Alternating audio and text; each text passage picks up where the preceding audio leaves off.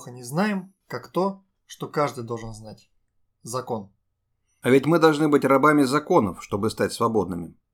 Что ж, обменявшись мудростями Бальзака и Цицерона, полагаю, мы вполне можем и перейти к той самой причине, по которой собрались у микрофонов, а наши любезные слушатели снова подключили наушники.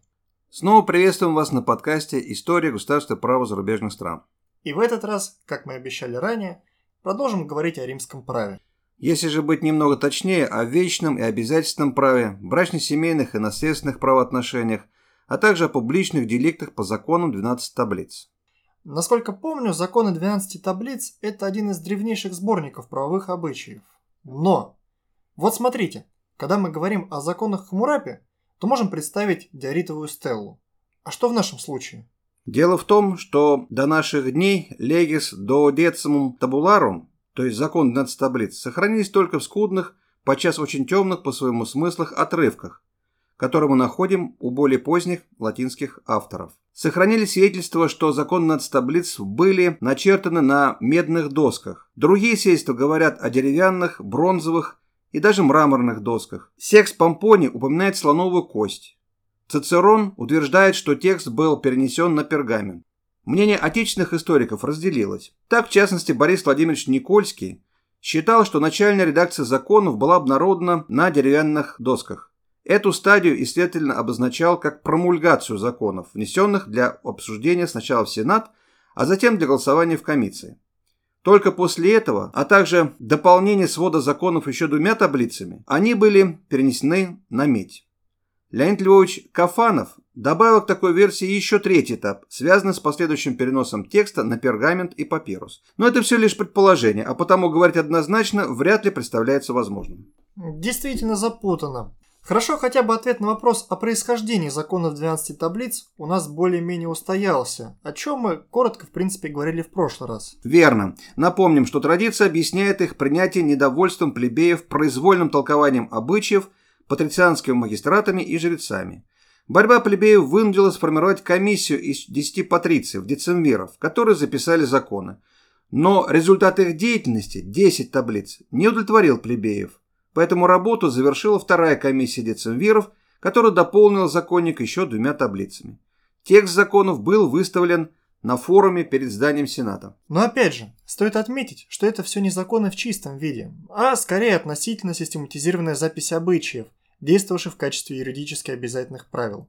По юридической технике законы достаточно примитивны и фрагментарны, построены по казуальному принципу и приемам религиозной заповеди.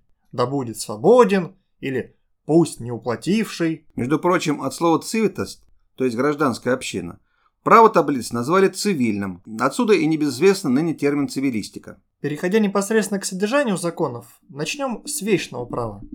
Большое внимание уделялось способам приобретения вечных прав и классификации вещей. Выделялось две категории вещей, находившихся в торговом обороте и бывших объектом права собственности. В первую категорию входили так называемые манципируемые вещи. К ней относились наиболее ценные для индивидуального хозяйства вещи, выступавшие в качестве коллективной семейной собственности. Здания, итальянская земля, рабочий скот, рабы.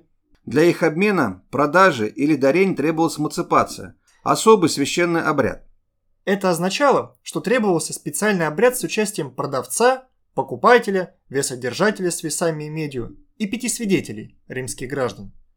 На весы клался слиток меди, покупатель касался рукой купленной вещи и произносил «Я утверждаю, что эта вещь принадлежит мне по праву кверитов» и так далее.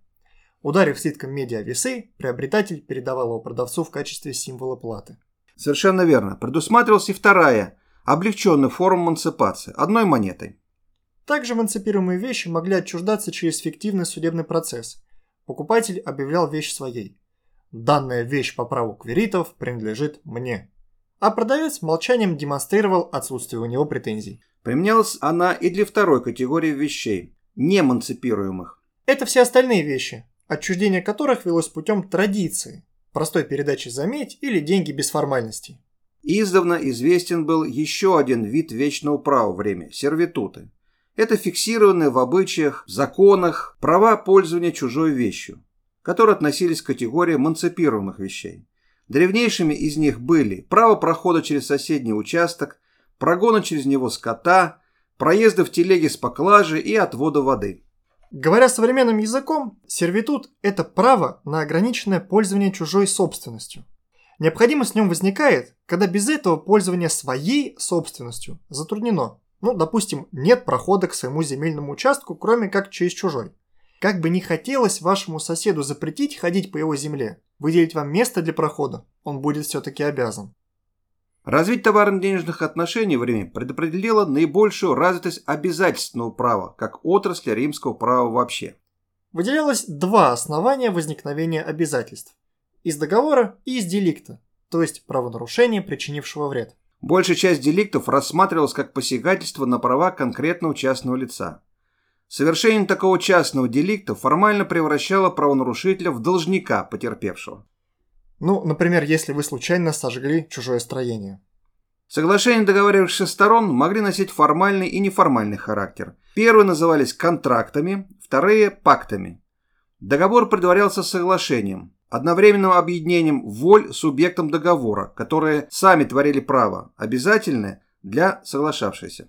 При этом заключенным он считался только в случае добровольности сделки и нравственности цели. Последнее означало, что не признавались контракты, заключенные в нарушение законов или с противоправной, аморальной целью, а также по принуждению или обману.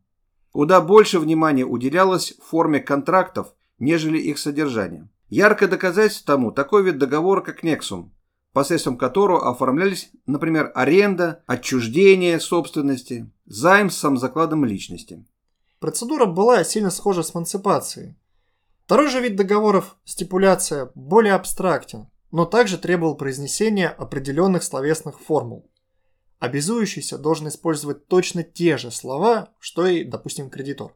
Ну, теперь предлагаю перейти к брачно-семейным отношениям. Вначале укажем на характерные черты древнеримской семьи или же фамилии. Во-первых, была высока степень власти патер фамилис, отца семейства или домовладыки над всеми домочадцами. Великий римский юрист Ульпиан говорил, «Домовладыка – это тот, которому принадлежит власть семье, и правильно он так называется, хотя у него и не было сына». Во-вторых, все подвластные патер фамилис назывались агнатами, а вышедшие из-под такой власти – когнатами. То есть когнатическое родство возникало с переходом агната в другую семью или с ее выделением. Они оставались родственниками по крови. Агнатическое родство было первостепенным по отношению к кровному. Да, ну и в-третьих, термин «фамилия» охватывал не только родственников, но и рабов, скот, иное имущество. Минимальный возраст для вступления в брак у девушек составлял 12 лет, у юношей 14. Право на римский брак имели только граждане. Долго запрещались браки между патрициями и плебеями. При этом обычно брак предварялся сговором родителей с ведома жениха и невесты. Законом были известны две основные формы брака. Первый – правильный, он назывался куммана, и второй – брак без власти мужа, он назывался сине ману. Ну, понятно, что кумману – это брак с властью мужа, поэтому назывался правильным. Интересно заметить, что манус в переводе на русский означает «рука». И когда происходила церемония бракосочетания, то наложение руки на голову невесты показывало символически, что она поступает под власть. Причем под власть именно патер фамилис, а не мужа.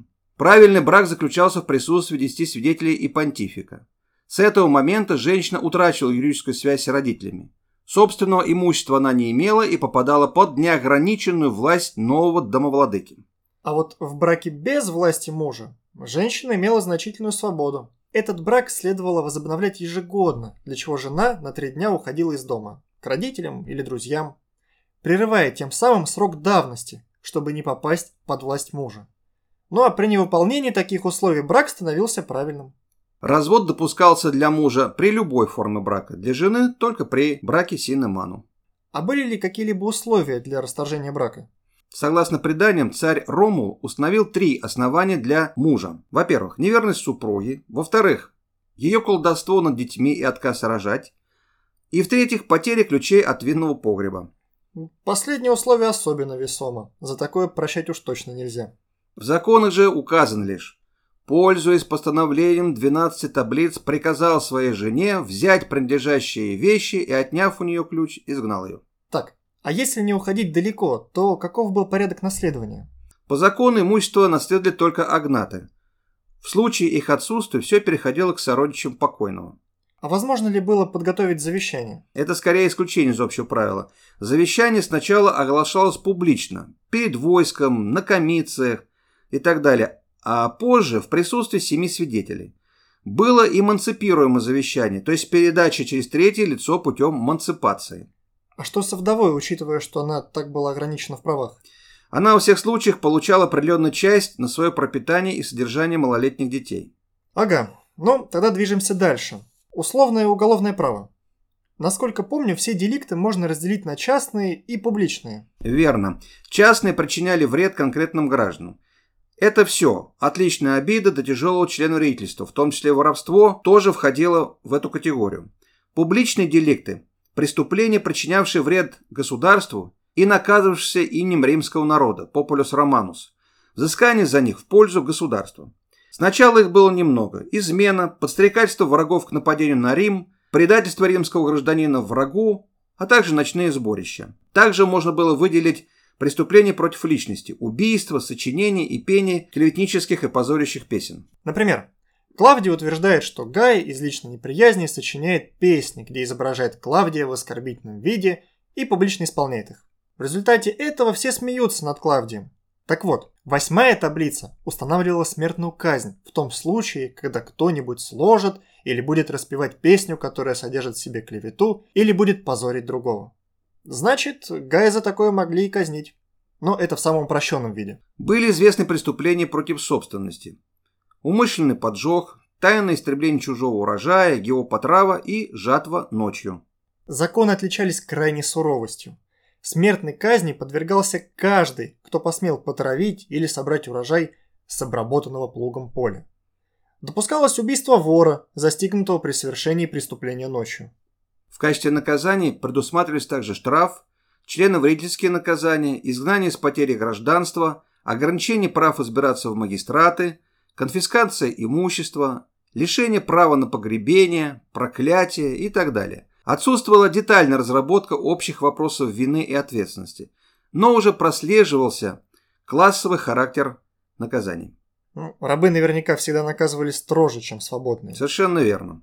Предлагаю на этом не затягивать и сразу начать говорить о судебном процессе. В частности, представляет интерес порядок судопроизводства по гражданским делам. Он именовался легисакционным и делился на две стадии. Первая стадия – ин юре это предварительное рассмотрение спора у судебного магистрата. Сначала истец и ответчик должны были явиться к магистрату. Если ответчик отказывался, истец даже мог применить силу. Истец излагал суть претензии, ответчик мог признать вину. Тогда инюра завершалась. Ну, либо возражал, тогда спор велся в соответствии с установленными формами. Прослушав это все, магистрат принимал решение о возможности рассмотрения дела в суде. При положительном решении стороны вносили залог, а магистрат вместе с ними выбирал судью. Любое нарушение процедуры, и все, процесс проигран.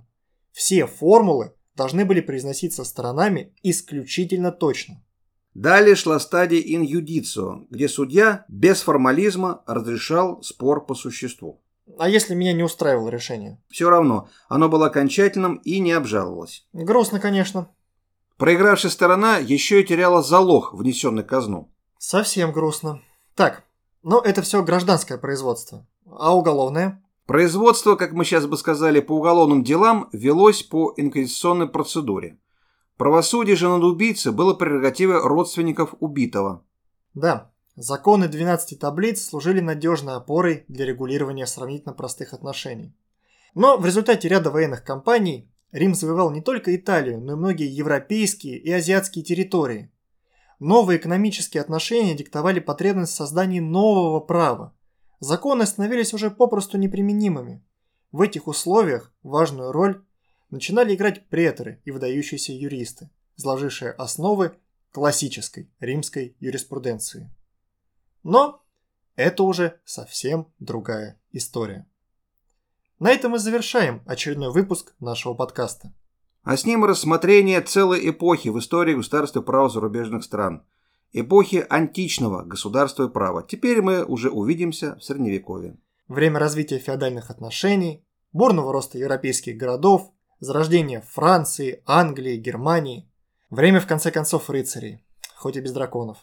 Там увидимся. До новых встреч!